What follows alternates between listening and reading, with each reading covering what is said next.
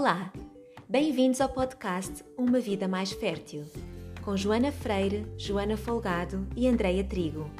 Três mulheres que se juntam para dar voz a um tema, o da infertilidade, que é tantas vezes vivido em silêncio. O podcast onde encontras toda a informação e apoio para viveres uma vida mais fértil. Se queres ficar a par de todas as nossas iniciativas, segue-nos nas nossas redes sociais em Vida Mais Fértil ou no nosso site www.umavidamaisfertil.com. Obrigada por estares aqui conosco.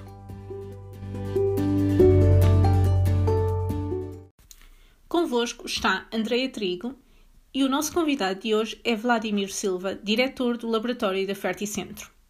Vladimir vai-nos falar sobre testes genéticos pré-implantação, quem deve efetuar este teste, existem riscos para o embrião e será que aumenta efetivamente as probabilidades de gravidez? Fica connosco até ao fim para aprender.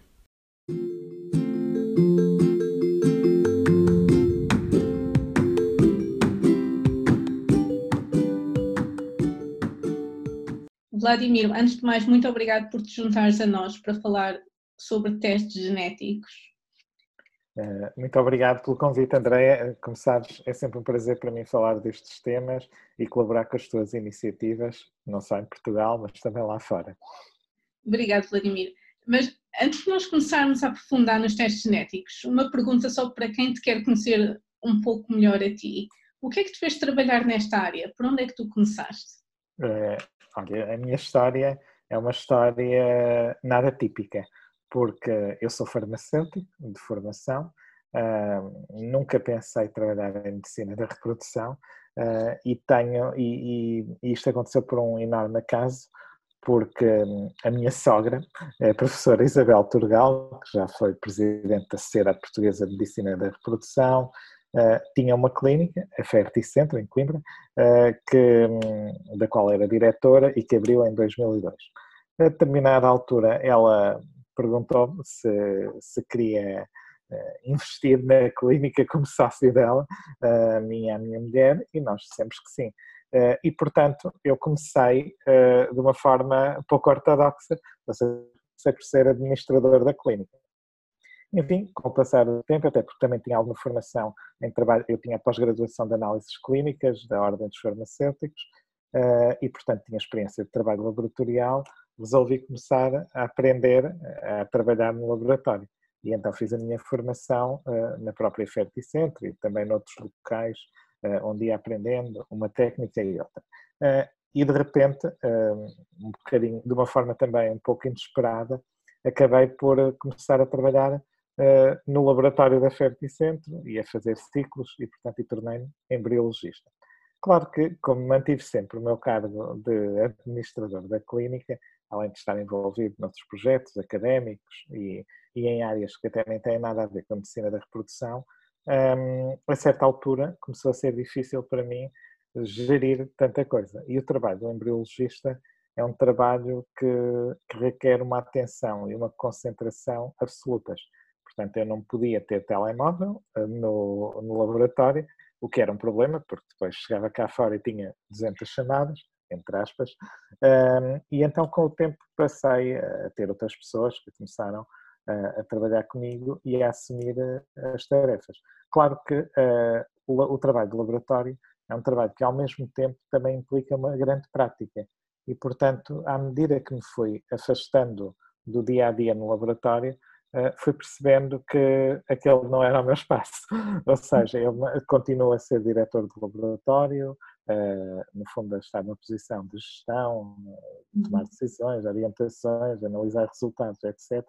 Mas as pessoas que estão neste momento a fazer as técnicas no dia a dia, eu não sou uma delas porque uh, não, não estou preparado. Não é? Já perdi a mão, já não sou capaz de fazer nada em condições e, e, e temos pessoas que o fazem excelentemente. Portanto, eh, eu então tenho um percurso profissional e de vida que mais ninguém tem, porque comecei, eh, digamos, numa posição de administração, desci ao laboratório, aprendi a trabalhar e depois voltei à posição de administração e, e é onde eu estou melhor. Eu, sinceramente, não acho que é preciso uma, uma, um grande nível de autodisciplina, de controlo, de, até de frieza, de organização. Uh, eu, eu costumo dizer sempre isto. Quando eu trabalhava no laboratório todos os dias, eu às vezes não dormia, porque era tamanho sentimento de responsabilidade, de dupla e tripla verificação. Uh, às vezes voltava à clínica à noite só para confirmar que realmente estava tudo bem. Portanto, é, é mesmo. É, pronto, é, um, é preciso muito, muita dedicação, muita uhum. autodisciplina e que não é compatível. Pronto, eu acabo estar envolvido em muitos projetos e sempre a fazer muitas coisas, portanto, prefiro deixar isto para pessoas que o fazem muito melhor do que eu. Eu mantenho na coordenação, mas na prática estão outras pessoas. Mas olha, é um percurso fascinante e eu é. acho que é essa pessoa ideal para nos ajudar a perceber esta coisa dos testes diagnósticos uh, genéticos, porque é bastante complicado, acho, para as pessoas que nos estão a ouvir perceber uh, o que é que é um teste genético. Uh, aquelas siglas todas que nós já estávamos a falar aqui antes de fazermos este, este podcast. Então explica lá o que é que é o teste genético e aquelas siglas todas que, que as pessoas muitas vezes vêm na internet. Muito bem. Eh, em primeiro lugar, eh, até porque isto é uma, uma confusão muito comum que acontece nos pacientes, eh, eu, nestas minhas funções, falo muito com doentes, ok? Estou, ainda já hoje falei com sete ou oito doentes diferentes. E, portanto, e as pessoas quando pedem informações muitas vezes têm os conceitos de facto bastante confundidos. Portanto, se calhar separando em dois grandes grupos ao, ao conjunto de testes que são feitos nos embriões, ok? Que são chamados testes genéticos pré-implantação, e depois aos conjunto, ao conjunto de testes que são feitos aos doentes ainda antes de se criarem os embriões. Começando por estes últimos, ou seja, um casal ou uma mulher solteira ou, enfim, eh, um casal de mulheres, eh, o que for, que, que vai fazer um processo de tratamento, muitas vezes se houver uma indicação clínica, isto é, se forem portadores de alguma doença que já se conheça, ou se tiverem uma história de abortos espontâneos, enfim, ou se houver algum, enfim, algum fator que nos faça suspeitar, nós podemos solicitar testes genéticos. O principal, digamos, o, o teste de primeira linha é um teste que se chama cariótipo, que serve para ver a constituição cromossómica. Nós, os humanos, temos 46 cromossomos, 23 pares, 22 são os cromossomos que dão as nossas características físicas e o 23 par é, são os cromossomos sexuais, ou, que é o cromossoma X e o cromossoma Y. Uma mulher tem dois X, um homem tem um X e um Y. Ah, quando nós formamos os nossos óvulos e os nossos espermatozoides, nós só vamos passar para o óvulo e para o espermatozoide um cromossoma de cada par. Hum. Ok? Ah, portanto, se for uma mulher, vai sempre passar um X no 23 par, porque tem dois X, um homem, tendo um X e um Y, pode passar com um X ou um Y. E, portanto, ou nasce um rapaz ou uma rapariga, conforme o homem passe, respectivamente, o Y ou o X, eh, para a formação do seu espermatozoide. Pronto, o cariótipo serve então para nós vermos que essa constituição de 23 cromossomas é uma constituição correta. Os cromossomas são normais, que não têm partes a mais ou a menos, que não há trocas de material genético entre os cromossomas e tudo isso. Depois disso, uh, e porquê? Porque este tipo de alterações são uma importante causa quer de abortos espontâneos, quer de insucessos uh, reprodutivos, ou seja, as pessoas não conseguem sequer engravidar, ou engravidam e têm abortos, ou então até têm um risco elevado de, de nascimento de uma criança com deficiência. Depois, há um outro grupo de doenças que são chamadas doenças monogénicas. Portanto, um cromossoma tem milhares e milhares de genes, ou seja, cada um destes 23 pares ou seja, destes 46, não é? Uh, tem milhares de genes um, ehm, que são, enfim, subestruturas muito pequeninas e por vezes há uh, mutações ou variações nessas, nesses genes que podem causar doenças. E aí são chamadas, e depois dentro dessas doenças, temos aquelas doenças recessivas e as doenças dominantes. O que é que significa isto?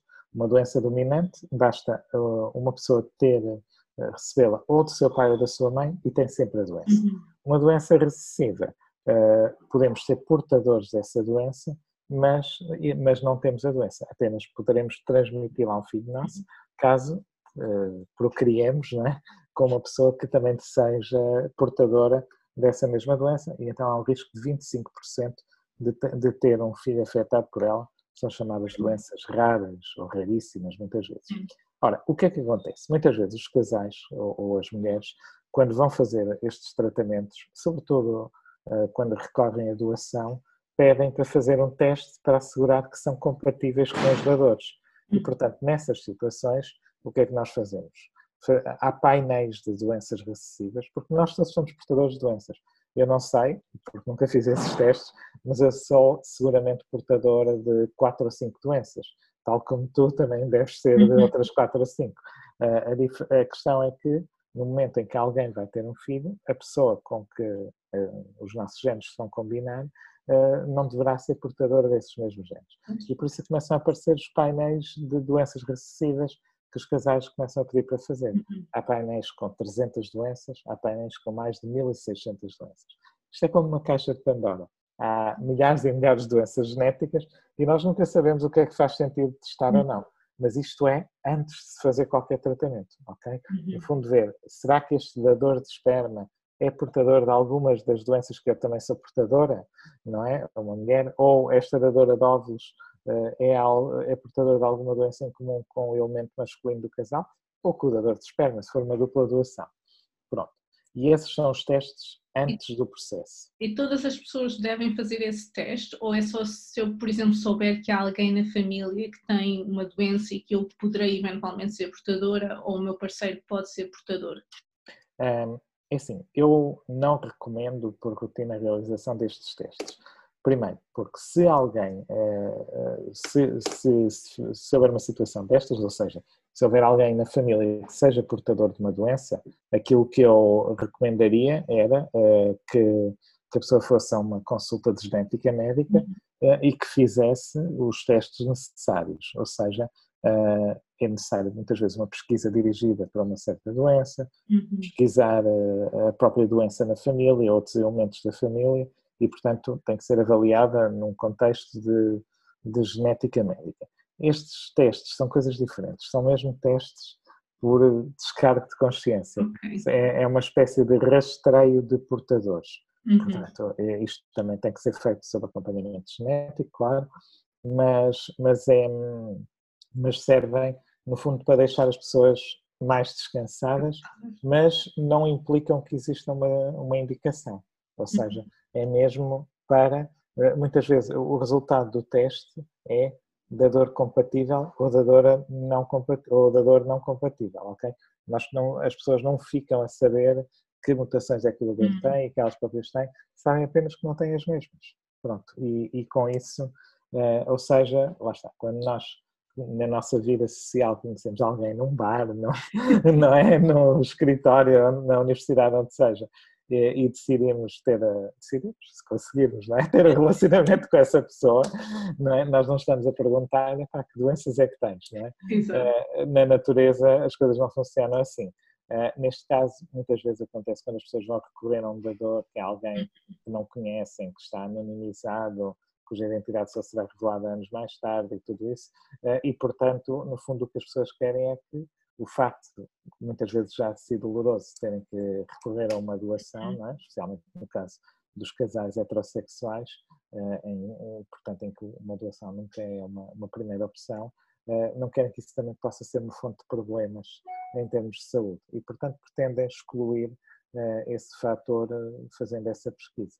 Portanto, não é algo que implica uma indicação anterior, é algo que se pede como okay. descargo de consciência. Eu acho um exagero. ok? Nós, nos, eh, nós, quando fazemos uma seleção de dadores, testamos por rotina os dadores e as dadoras para um conjunto enorme de testes. Uhum. Por exemplo, na, na Ferticentro, eh, nós neste momento eh, testamos as dadoras de óvulos para 36 doenças recessivas. Ou uhum. seja, sabemos que elas não são portadoras de nenhuma dessas doenças. Eh, ou seja, um, estender este número a 300, ok, tudo bem, porque não a 1600 ou a 10 mil, não é? Uh, há muita, é, é, o que eu digo, há, há, um, há um risco de exagero, não é? É uma caixa de Pandora, porque já uhum. estamos a falar de coisas extremamente raras Um, alguns doentes pedem e quando pedem aconselhamos, conversamos, discutimos o assunto e se no final eles continuarem a querer fazemos o teste, mas não é algo que nós consideremos indicado ou que recomendemos em primeira linha. Ok. E, e os outros testes que são feitos no, no embrião? Ou seja, já, já existe a concepção? Muito bem. Depois há os testes, então, o chamado diagnóstico genético para implantação, que agora, com a nova nomenclatura que foi adotada há cerca de um ano e meio, ou dois anos, talvez, neste momento existem três grupos de testes. O chamado PGTA, que é do, da, da sigla inglesa Pre-Implantation Genetic Testing, teste genético para implantação, for A de aneuploidias. Aneuploidias são alterações numéricas do número de cromossomas. Uh, existe, portanto, o PGTA, o PGT-M, que é o teste genético para doenças monogénicas, as tais doenças que afetam só uma pequena parte do, do cromossoma, portanto um, um gene, um, um bocadinho muito preciso do cromossoma, mas pode ter um impacto devastador e pode dar doenças muito graves. E depois, vou dar um exemplo, a chamada paramiloidose, a doença hum, de Huntington, enfim, são tudo doenças monogénicas eh, que, hum, em que apenas uma parte muito pequenina de um determinado cromossomo é afetado, mas que provoca grandes problemas de saúde nas pessoas afetadas. Eh, atrofia muscular espinhal, enfim, há, há milhares e milhares e milhares de doenças, estou a dizer assim, alguns dos nomes mais conhecidos. Uh, e depois, uh, existem ainda existe ainda o PGT-SR, que é para rearranjos estruturais. O que é que isso, Structural Rearrangements. O que é que isso quer dizer? Eh, isto é para aqueles casos em que as pessoas, eh, vou dar um exemplo, eh, ainda ontem tivemos uma situação de uma senhora que era portadora de uma translocação equilibrada entre os cromossomas 13 e 14, ou seja, uma parte do cromossoma 13 estava no cromossoma 14 uhum. e uma parte do cromossoma 14 estava no cromossoma 13. Mas ao todo, a essa pessoa não faltava nenhum material genético, portanto ela era uma pessoa normal, com, uhum. sem problemas de saúde e tudo isso. O, o que acontece é que ao formar os seus gametas, ela tinha um 13 com um bocadinho do 14 uhum. e um 13 normal. Um 14 com um bocadinho do 13 e um 14 normal, portanto nos seus pares. Ao dividir a meio para formar o óvulo, ela só ia passar um 13 ou um 14. Uhum. Se ela passasse um 13 normal e um 14 normal, mas seria uma criança normal. Se passasse um 13 normal e um 14 com um bocadinho de 13, já nos seria uma criança com deficiência, porque haveria material genético a mais. E, assim, e a mesma coisa relativamente ao 13. Se fosse o 13 com um bocadinho do 14, um 14 normal, pronto. Uh, e então, uh, nessas situações, um, fazem-se estes testes. Então, como é que isto funciona? Ah, eh, então, organizando um bocadinho melhor as ideias. Em que situações é que se faz o PGTA? Aquilo que antes se chamava PGS, ou seja, o rastreio de neuploidias para a implantação. Para tentar que isto não seja assim muito pesado, basicamente é assim. Eh, existem, o Conselho Nacional de Procriação Medicamente Assistida definiu um conjunto de situações em que esses testes são automaticamente aprovados. Uhum. Primeiro é idade feminina igual ou superior a 39 anos. Porquê?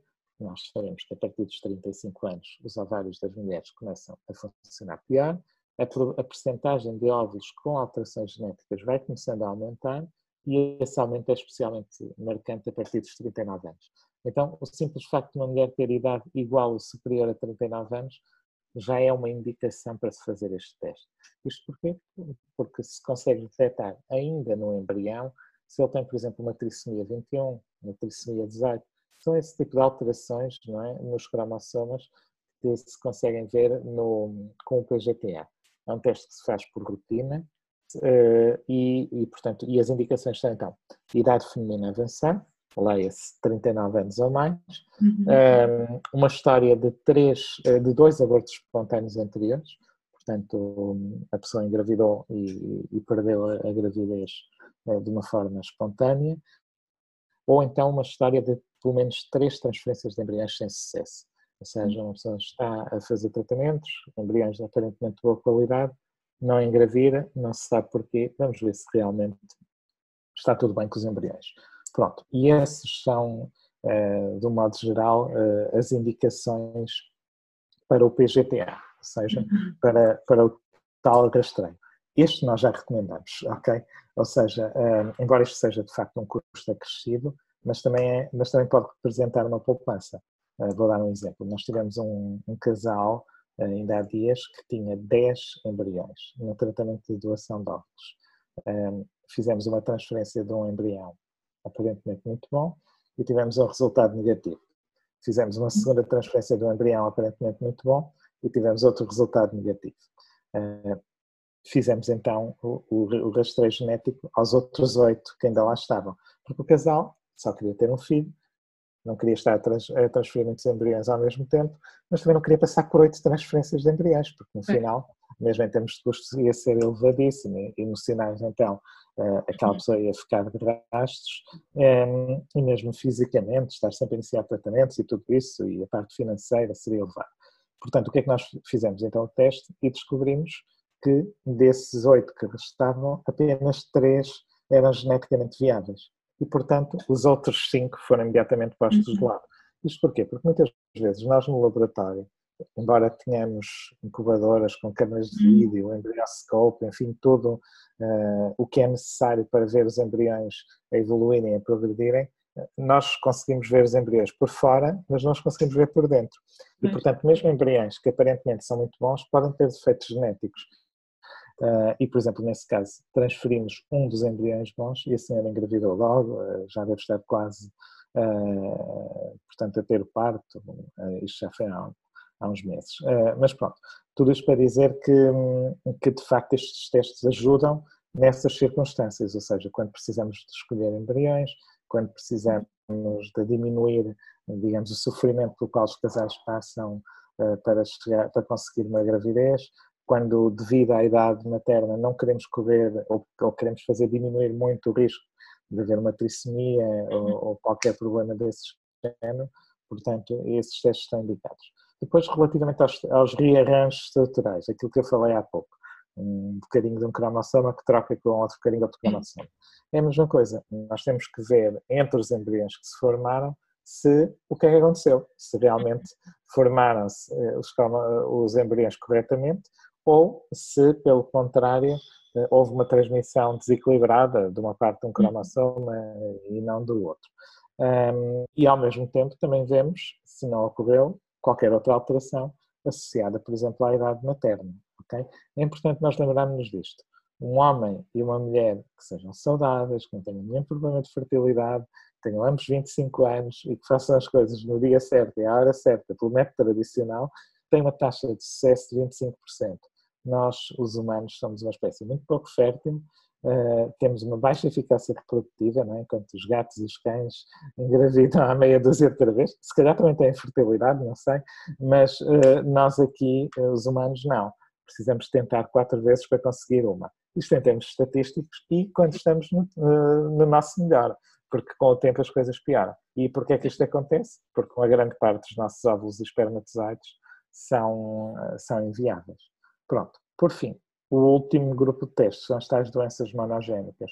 Pronto, são aquelas doenças uh, que muitas vezes andam na família, que as pessoas sabem que são portadoras, que, enfim, que têm um primo, um pai, uma mãe, um irmão, enfim, é afetado por elas. São doenças que afetam um único gene uh, e aí nós conseguimos ver se o embrião é portador ou não dessa doença. Uhum. Nós, no FERT, sempre tivemos... Ah, e também podem ser usadas noutra situação, temos neste momento uma gravidez em curso na Ferticentro, que é uh, o chamado bebê remédio, ou seja, um, tivemos um casal que tem uma, uma criança afetada por uma doença hematológica grave, síndrome Diamond-Blackfan, uh, em que para a criança que, que já que existe, que tem não sei, terá talvez 3 ou 4 anos neste momento, eh, essa criança precisa de transfusões sanguíneas regulares.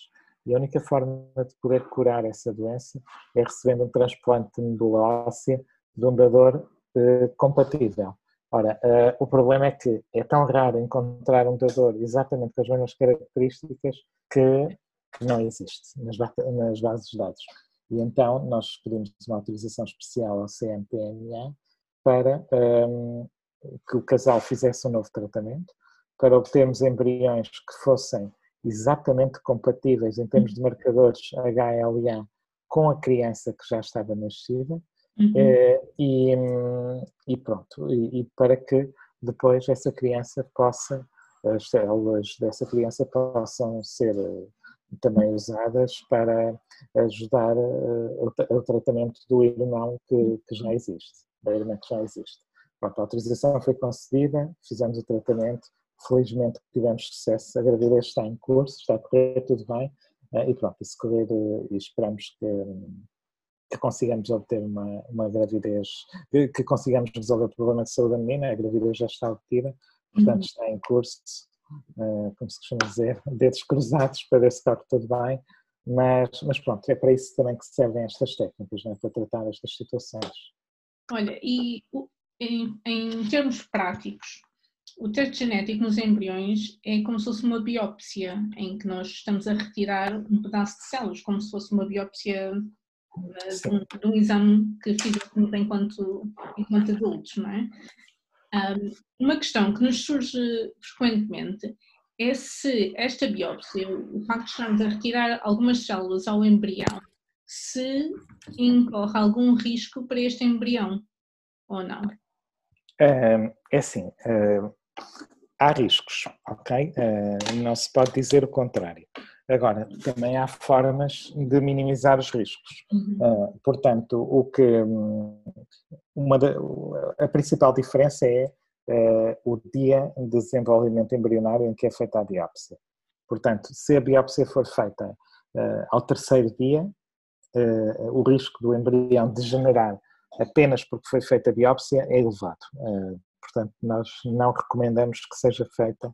Antigamente fazia-se, eh, todas as biópsias eram feitas ao terceiro dia, hoje em dia isso já está praticamente abandonado, as biópsias são feitas essencialmente ao quinto, sexto, às vezes até sétimo dia de desenvolvimento embrionário.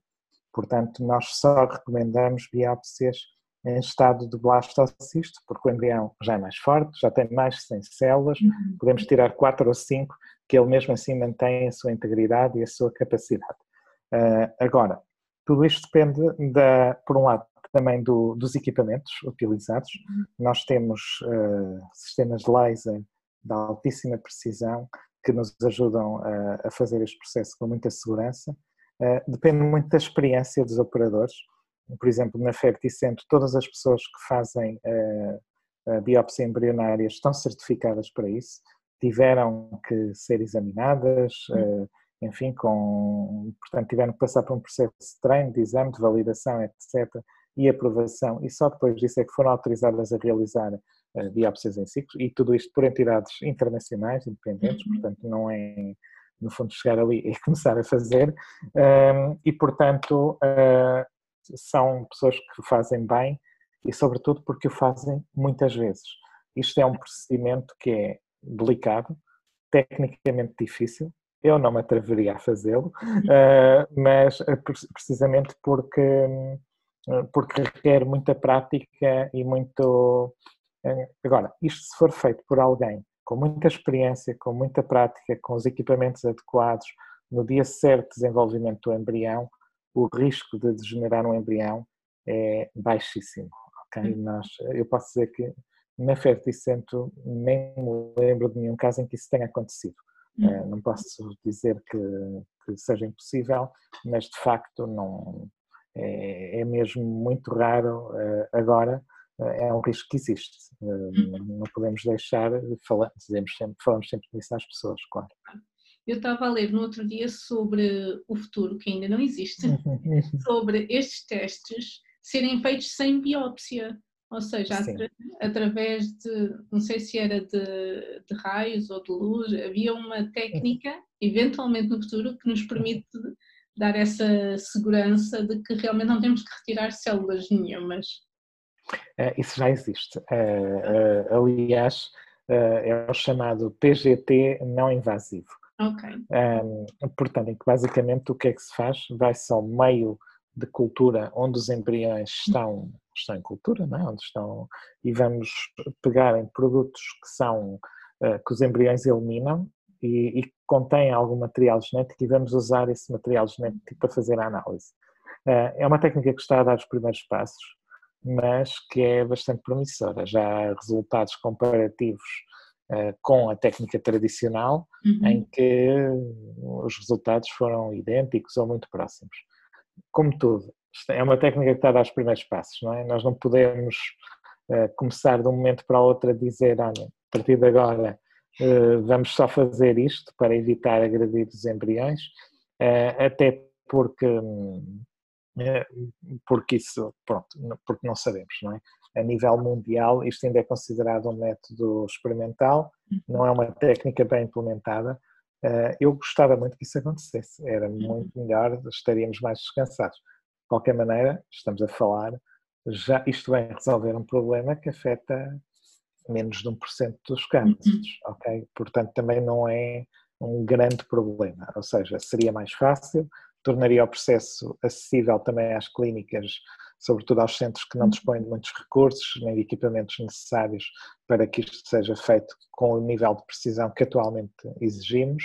Uh, e nesse sentido, sim, democratizaria o acesso uh, a estas técnicas, mas neste momento ainda não podemos dizer com toda a segurança que os uhum. resultados são os mesmos, porque ainda não são. E se um casal que nos está a ouvir quiser considerar ou saber mais sobre estes, estes testes, um, nós podemos dizer-lhes que pode aumentar a probabilidade de gravidez ou reduzir a probabilidade destes abortos uhum. espontâneos ou não?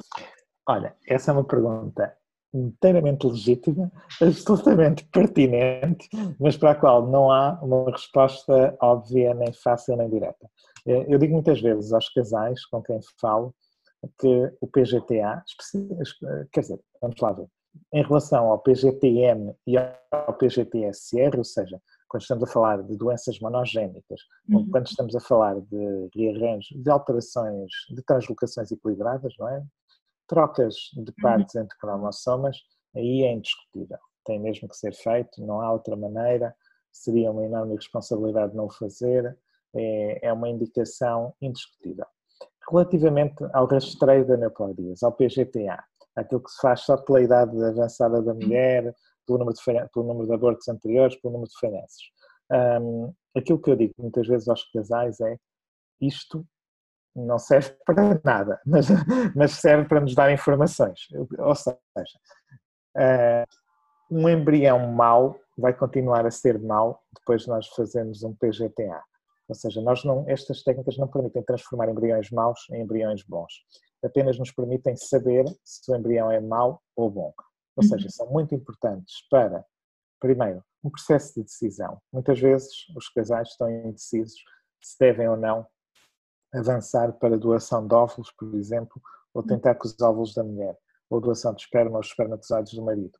Uh, se nós tivermos, uh, infelizmente tive uma situação recente dessas, um casal que em seis embriões uh, tem uh, seis ou, ou, oito embriões, aliás, tem oito embriões com anomalias genéticas múltiplas e uhum. graves, uh, é bastante óbvio que a única solução é recorrer à doação de óvulos, naquele caso.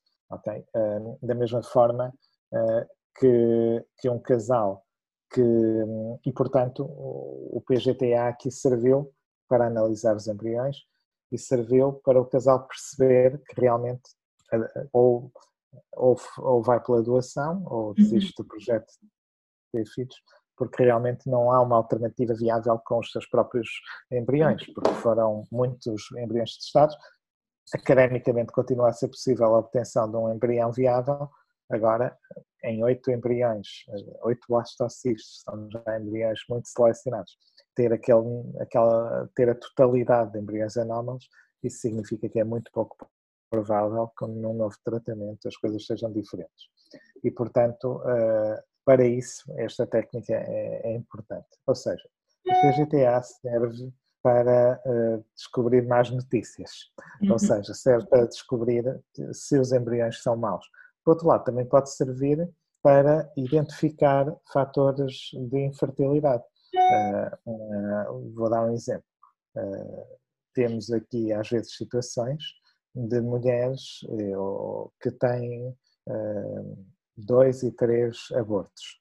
E depois fazemos um PGTA e, e, até temos a maioria dos embriões geneticamente viáveis. Uhum. O que é que isso significa? Muito provavelmente o problema está do lado uterino, ou seja, houve ali se calhar um fator imunitário, ou um fator uh, hematológico, ou um fator ginecológico, qualquer coisa que a nível do outro causou o aborto, enfim, uh, e portanto permite-nos também orientar a exploração diagnóstica para tentar resolver o problema daquele casal quando um casal não engravida após a transferência de um embrião geneticamente viável, é porque o problema está no útero, em princípio. É?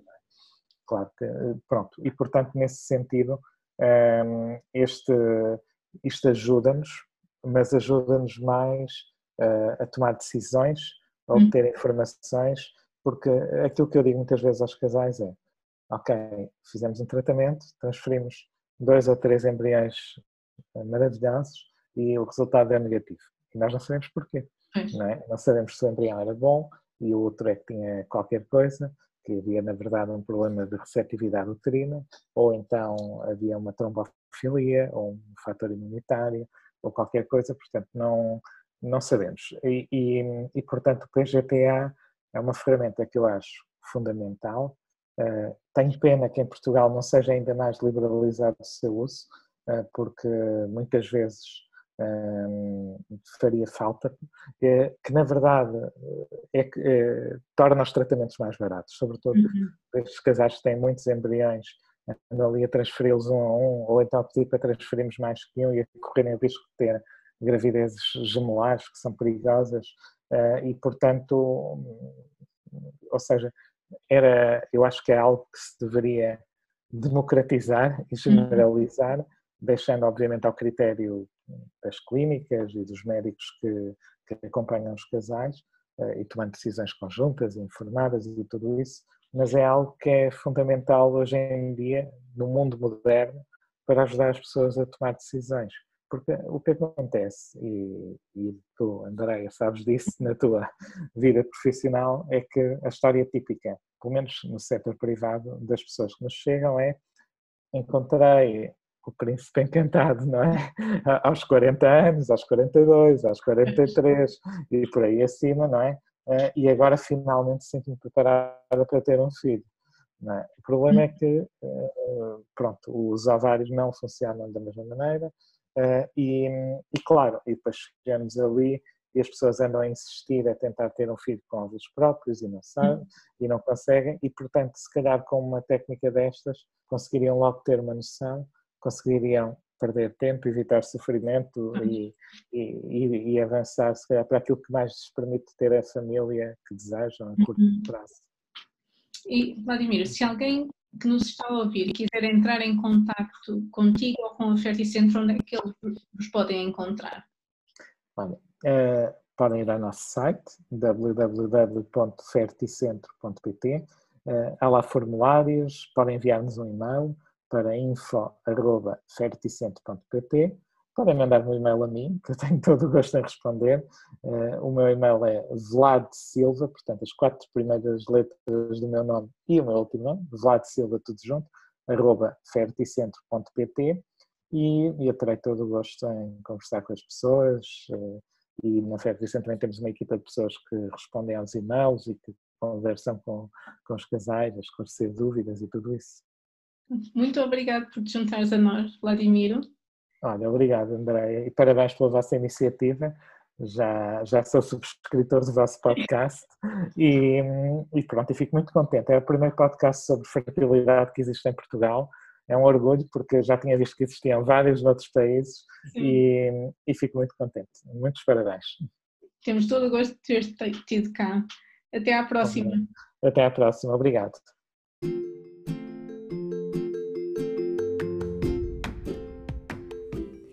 Por hoje é tudo. Obrigada por teres ouvido este episódio. Deixa-nos os teus comentários, sugestões e perguntas. Estamos aqui para te ajudar a viveres uma vida mais fértil. Segue-nos nas nossas redes sociais, em Vida Mais Fértil, e não percas o próximo episódio. Até já!